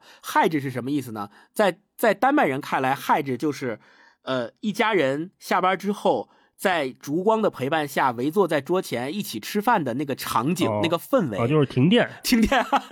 就可以认为是害制的一个氛围。他们非常享受这种害制的氛围，并且在生活当中去会刻意去营造和刻意去体会、感受这种害制的氛围。所以，他的第二条就叫享受害制，从简单的生活中找到乐趣，哪怕是一根蜡烛。自己亲手制作的蛋糕和家人的欢乐时光都能够成为我们幸福的养分，这个是第二条。第三条就是，呃，我就不不详细说了啊，就十条分别下来，就是第三条是让身体动起来，然后第四条重视美学，因为我们都知道丹麦的设计啊，设计理念和丹麦的很多设计的东西是北欧风格吧，大家也都很喜欢，特别简洁，特别好看，所以是重视美学。第五就是简化你的选择，然后第六是感到骄傲啊，第七是重视家庭。第八是对所有工作保持敬意，第九是玩儿。玩儿，他就特别说的就是丹麦人对于一项活动的热爱，是因为这项活动本身就是在这片乐高大陆。他特别提到，在这片乐高大陆，任何年龄段的人都能将玩儿视为一种值得从事的职业。这就让我想到什么？就是之前我们也推荐过，就是那个演汉尼拔的那个那个演员演的那个啤酒的那个电影，不就是丹麦人拍的吗？他本身就是丹麦人，对，就《酒精计划》那个就是写的是丹麦人的生活嘛，就是丹麦人他们有一个那是挺轻松的。这个我还特别想提到一点，就这本书它不是一个丹麦吹。就是他不单纯是说丹麦这好那好是怎么都好，他也写了很多丹麦的负面的东西。就是因为他们的福利特别好，所以很多丹麦人他不怕去医院看病，因为去医院看病不花钱，然后他们的那个医疗条件也特别好，所以他就会很多丹麦人会放纵自己，于是有很多酗酒的、很多抽烟的这种不好的生活的不良习惯会存在于丹麦人当中。所以他也提到了，不是一个单纯的丹麦吹啊。然后最后一点就是分享。就是说，分享会让你的生活更加轻松。所以，整个这十条下来，以及这本书读下来，就是咱们这种去不了丹麦的，嗯，在羡慕之余，也可以再通过这十条，在自己的生活当中去去践行一下。我相信，即便我们。感受不到丹麦人的幸福，最起码在自己的这个小确幸里面也能够有体会和感受，提升一下害质，感受一下害质这个丹麦词的害质。然后读这本书，我还有除了那个税收的疑问之外，还有一个疑问，就是我觉得他们这么好的生活条件和这么好的福利，是不是整个社会的经济活力就不行？但其实是完全相反的，越是这样的环境和越是这样的福利，反而他们的经济活力是特别好的。刚才提到了有一个证明嘛，提到了就是大家都知道乐高嘛，是丹麦的公司对吧？吧？那还有哪些公司是丹麦的呢？就是特别特别多的欧洲的这些公司都是丹麦的，比如说提供了英国百分之七十以上的这个奶酪的生产企业也是丹麦的，还有一些奶制品的企业，包括很多资源型的企业都是丹麦的，包括 BOSS，BOSS 那个耳机也是丹麦的企业、嗯啊，对，诺基亚，诺基亚芬兰诺基亚是芬兰的，所以就这些企业在这个我们认为的高福利的国家，人少高福利，那是不是经济活力就不行？其实并不是，人家的经济活力反而是更好的，经济发展也是更好的。对，所以就是通过这本书吧，我们也能够体会到北欧三国。然后另外另外也是呃吸引我的一点就是有机会也一定会去丹麦去旅行一下啊，真正实地体会一下嗯这个所谓的幸福是什么样子的。嗯嗯好，那我就推荐这个《丹麦一年追寻幸福生活的秘密》给大家。接下来那个大一大一老师推荐一本好。书，嗯。好，我给大家推荐今年冬天读的就是班宇老师的《缓步》啊，嗯这个短篇小说集，呃，它是一个九篇小说组成的书，新出的，还挺好看的。呃，班宇这几年读小说的朋友应该都比较熟悉了哈，我们的八零后沈阳作家，呃，之前出过像《逍遥游》啊、《冬泳》啊，都是非常棒的小说集。那最新的这一本叫做《缓步》，缓慢的缓，步伐的步，嗯我是觉得为什么冬天推荐这个呢？是因为冬天是一个特别适合回忆的季节啊。哎我们刚才聊了很多哈，我都觉得这本书里面也有很多地方勾起了我的回忆。啊一个就是他写东北、写沈阳，就会写到这种苏式的建筑啊，嗯苏联老建筑，我看起来特要特亲切。还另外有一个事儿就是养宠物，啊，养宠物这里面他有一个人啊是养鸽子的，我不知道你们有没有小时候家里养过宠物那个经历。有有，我小时候就特别羡慕家里能养小动物的家庭，尤其是那种有猫猫狗狗能互动的。就是如果是养个鱼啊、养个乌龟什么的，那我就一般啊，就是希望有那种那 fluffy 的能能一起玩的。嗯我看这个书啊，中间有一段写养鸽子的，我一下就勾起了我的回忆。虽然我小时候没有养过鸽子，但是我小时候不住古城西边那边嘛，嗯我们住的是那种六层的板楼，就没有电梯那种板楼。我们家楼上啊，就是有一户斜着的一户，就是养养鸽子的。嗯嗯每天听见他们家那个鸽子扑啦扑啦扑啦飞出去，然后在天空划出特别好听的属于北京那个鸽哨的声音啊，那个声音是非常北京的。对，而且小时候我会觉得哇，这个鸽子也太神奇了，怎么撒出去飞还能飞回来？小时候是完全不理解的 嗯啊。嗯然后我给大家念一段这个缓步里面，他是写养鸽子的。我想这个班宇老师肯定是养过鸽子，才能写的这么精彩。那阵子他在饭桌上别的不谈，只谈鸽子。我虽然没什么兴趣，也听过一些常识。辨别鸽子是否优良，首先要看一点，观察它的眼睛，分好几个部分。最外的是角膜，然后是面纱和底纱。这个纱呀是沙子的纱哈，嗯最里面是瞳孔，面纱也叫虹彩，有薄厚深浅之别，颜色偏红，有的带黄质或者白质。光线变化时，瞳孔收缩，它跟着迅速运动。底纱要锋利密实，质感坚固，隐隐透映一部分，弥漫散出，否则不能远翔而归。看得久了，会不自觉地被吸进去。嗯那些眼睛近似于宇宙天体，星云与星团，疏散又聚拢，不断变换。中央瞳孔近似于黑洞，所有一切在此渐渐熄灭。就这一小段儿，嗯我看的时候，呃，我不知道你们有没有观察过这种动物的眼，就像宇宙一样，就像他说的，呃，里面有星云与星团，非常的嗯有那个神秘的感觉。我看的时候就会想起这个，嗯而且不是说勾起回忆嘛，就是，我有一次小时候缠着我爸我妈，就说能不能给我养个小猫或者小狗什么的。终于有一天松口了，家里人松口了，说可以。我妈就说他们单位同事有一家是生了小猫了，可以抱一只回来。啊呃，估计就好多只嘛，也不好养，就抱一只。那一天我就过得非常非常有盼头，啊呃，我就想说，哎，那晚上我就有小猫了，是吧？我就是有一个有宠物的小朋友了，多开心呢！嗯每天就这一天就等着这个事儿，想着晚上我妈到底会给我抱回来一个什么样的小猫。嗯但是我妈晚上回来呢，没带回来小猫，她是负伤回来的。啊呃 被挠了，我妈去人家同事家呢，这个猫妈妈刚生完孩子，非常的机警，就根本不让这个陌生人去靠近他们家小猫，是是，就一靠近就挠。啊所以我妈回来的时候，那个手上小小臂上啊全是血印子，和我这个猫呢也就没养成。啊再往后，后来我记得有有几年，我们家养过那个乌龟，啊养过鹦鹉，然后什么小鸡、小兔子、小鸭子这些都养过，但是总是，呃，就养的不得意。呃，我不知道是我养的不行，对，不能互动，而且不好玩儿，而且还臭，有的时候。嗯呃，好好多这种小鸡、小鸭子，我记得我们小时候是有那个学校门口啊是专门有一个一个人弄一个纸箱子啊，嗯纸箱子切开一半，然后里边儿小鸡、小小鸡仔儿、小鸭子在那儿哦就就叫叫叫，一直在那儿卖。不知道是那个鸡鸭的质量不行了，还是本身不健康，还是咱不会养，反正回来都没有养太久，就就养两天就不行了。死都对都死掉了。对对对当年还有几年是北京特别流行养那种大蜗牛，我不知道你们有没有印象，就是在那个水族箱里面，那个水族箱还挺大的，不养鱼，就是养那个大蜗牛，一个拳头那么大的大蜗牛，然后里边可能喂点什么白菜帮子啊什么的那样哇。想想起这么个事儿，那那大蜗那种大蜗牛在法国养不了，那人都吃吃的那种。法国巨大蜗牛，对，留在北京可能当对，个也不知道。为什么就想起了这么一段回忆哈。对然后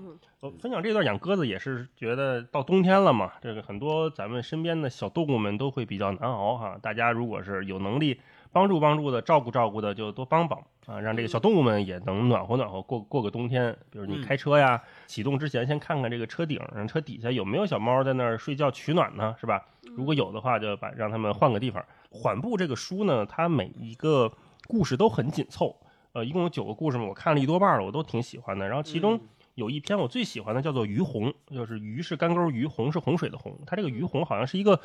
当地一个广场的地名，叫鱼洪广场。它讲嗯表面上讲的是一个退伍军人的中年生活，但实际上再往前倒，你会发现这个人啊，他们这些战友、这些军人，他们参加了九八年的抗洪，啊，但是抗完洪复员之后啊，国家好像给他们给忘了。啊，就一直说要安置他们，一直说要给他们找一个工作，但是迟迟都没有。可是九九八年我们就知道是那个下岗潮嘛，对，下当地的很多人都过得都不太如意，是所以他们回到家里也过得不好。他们能干什么呢？就他这个战友和他呀，要不就是呃看看自行车啊、哦，或者说去街上卖卖这个零售的烟卷儿，干一些很临时的工作。嗯就有这么一群人，当时是在社会上流窜的啊。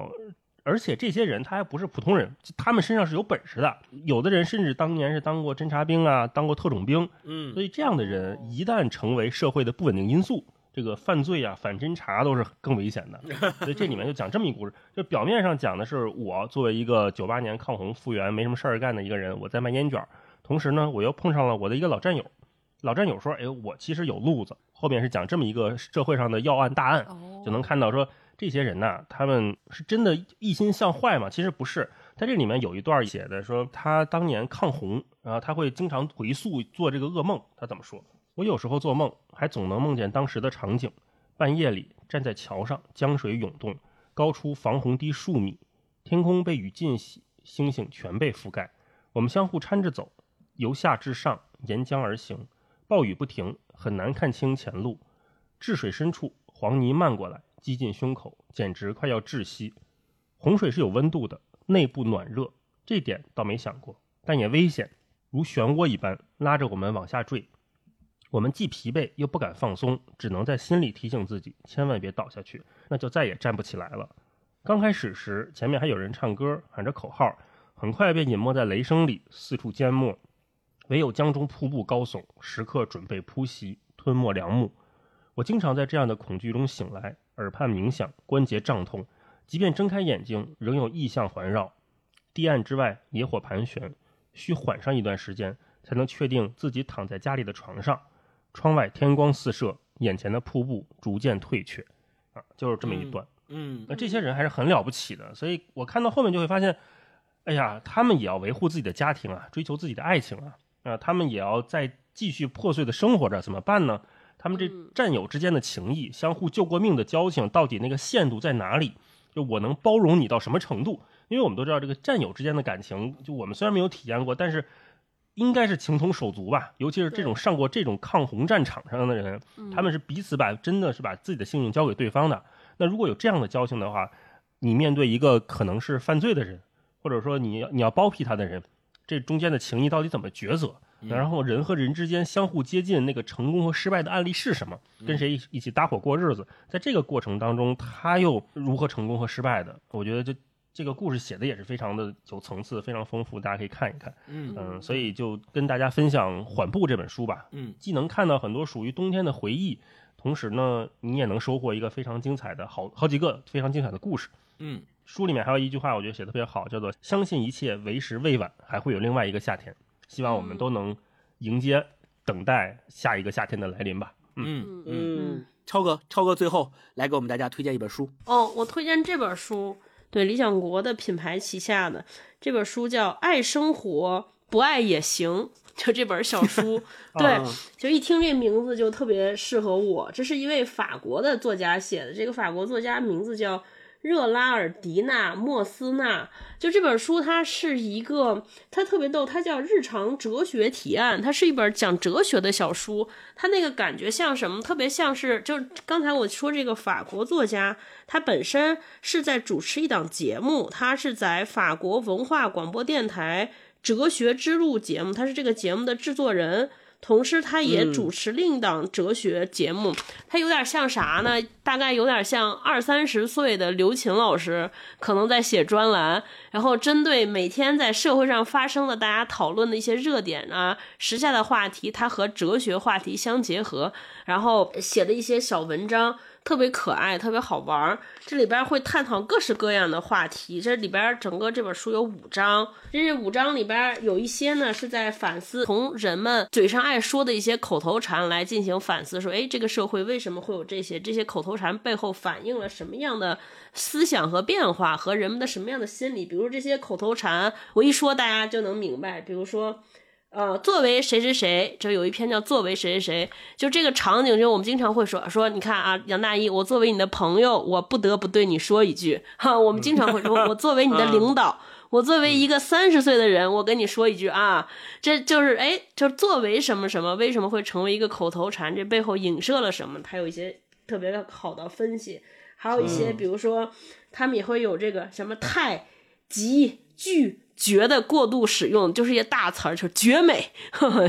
呵呵对，巨好，这贼好吃，就是这种这种极限词反映了什么？然后还还有包括一些说真的的真说真的 就我们经常聊天说，哎，说真的，这个说真的，就是为什么经常会加这个口头禅，后边说了一些什么？就特别有趣，而且这本书的翻译特别好。这个翻译老师，翻译是杨东，是厦门大学法学专业的。就是这个老师，我觉得翻译特别好，他有了很多本地化的翻译。就虽然我们可能和欧洲之间，我觉得是存在文化的差异的，他做了一些非常本土化的中文化的翻译，让我们读起来，哎，觉得好像全世界发生的事情都一样啊。这本书写的时间应该也是近几年，里边有了好多记录了好多疫情期间的。思考和小片段，我待会儿可以给大家念两下。反正我觉得这本书为什么我今天推荐呢？就是年终的时候啊，因为冬天也是一年的年终，年终很多人就会复盘自己。复盘的时候呢，尤其像听播客的一些朋友，就会有这种哎呀，有一些醒思，是不是在盘点我过去这一年收获了什么，失去了什么，我哪些做的很好，哪些做的不够好。尤其在这个反省的过程中，还有一些人会过度反省，说是不是？你看这些事儿啊，我要是再使使劲儿，会不会就好了？这个是不是都赖我？就会有这种。嗯我觉得这本书这个叫“爱生活，不爱也行”，就是给我们提供了一个特别好的。我觉得他是有两两点，我觉得特别学习。标题简直就是你起的。对，就是我觉得第一呢，就是这本书，就是他看着啊，就是他语言非常幽默，看着特像抬杠，我觉得也是一种角度，就是任何事情都有两面，或者是甚至不止两面。就像刚才我前面推荐那个纪录片也是，就是那个电影也是。当我们看疫情，你站在人的角度想说，我这三年简直是生不如死，过的啥玩意儿都不能提。但是你从另一个物种来看，它是个挺好的事儿，呃，所以就是谨防我们钻牛角尖儿。还有一个呢，我觉得就是也做了一个思维小训练啊，就是我们。经常一说哲学，就觉得我靠太宏大了，感觉跟我们没关系，对吧？然后都是那些长篇巨制、鸿篇大论。其实看完这本书，你就知道哲学其实特简单，就是一种思考。一种思辨，这个辩呢，它不是辩论的辩啊，是辨别的辨，就是它让我们很好多事情，把我们和一些常规发生的事情，通过思考，能把真相从从很多事情当中抽取出来，然后也能让把你自己和很多其他的众生芸芸各种各样的声音也分开来，就是一个辨别和分辨的这么一个过程。所以就是大家看这些、看的这个整个这个过程当中，我觉得就还挺有启发。这个。启发倒不是说他讲这个道理有多对啊，就是说，哎，任何事情，其实任何我们常规的做的，你下的一个判断也好，说的一句话也好，只要你认真思考它，它可能都会有其他的面相或其他的样貌。这给我们提了个醒，就是不要轻易的去做很多的结论和判断。嗯，我觉得这个是一个小锻炼嘛，就是当你反省过去的时候，有一些小懊悔和小懊丧或者小自责的时候，可以翻开这本书，有一个人劝你说啊，没事，那都不是事儿，咋都行，怎么样都好，就让你疏疏解一下。对，当你就是这两天可能你看好多新闻或者看一些信息，感觉沉湎其中无法自拔，觉得有点乱的时候，你也看一下这本小书，这本书就告诉你说，你看能提醒你，你换个角度看问题，你听听另一种人的声音，和这些人不一样啊。我觉得就是挺轻松的，就也不用挨个儿看，就是一个挺好的。早晨起来上卫生间啊，或者午后喝咖啡的时间，翻开随手读两篇都挺有意思。嗯，我就推荐这本书吧好。，嗯，超哥推荐了这个《爱生活不爱也行》这本小书。今天我们这个冬日推荐的整个的这节目啊，就到这儿就都推荐完了。那我们也是希望大家呃通过我们这个推荐，不管是歌也好，电视剧也好，电影也好，还是书也好，都能够在这个冬天获得温暖，获得力量。也希望大家能够健健康康的、平平安安的，呃，度过这个冬天，然后我们一起迎接明年春天的到来。嗯，嗯，还会有另外一个夏天的。那我就想起来，咱们上一期局外人那一期，就是加缪那个特别有名那句话，在冬天我才发现我自己身上有一个不可战胜的夏天。嗯，这句话也再次呃送给大家，希望大家也嗯，通过这个冬天啊，我们一起熬过去，然后发现自己身上有一个不可战胜的春天和夏天啊。那好也也希望大家听了我们这期节目，呃，也在评论区给我们留言，也推荐推荐你在这个冬天是不是看到了这个好的书啊、电影、电视剧，或者是听到了好听的歌，一起推荐给我们，呃，让我们大家嗯也能够在评论区呃互相推荐，互相来一起分享。对，分享一下你的片单、歌单、书单。对，那嗯，今天我们就先跟大家聊到这儿，我们下期再见，拜拜拜拜拜拜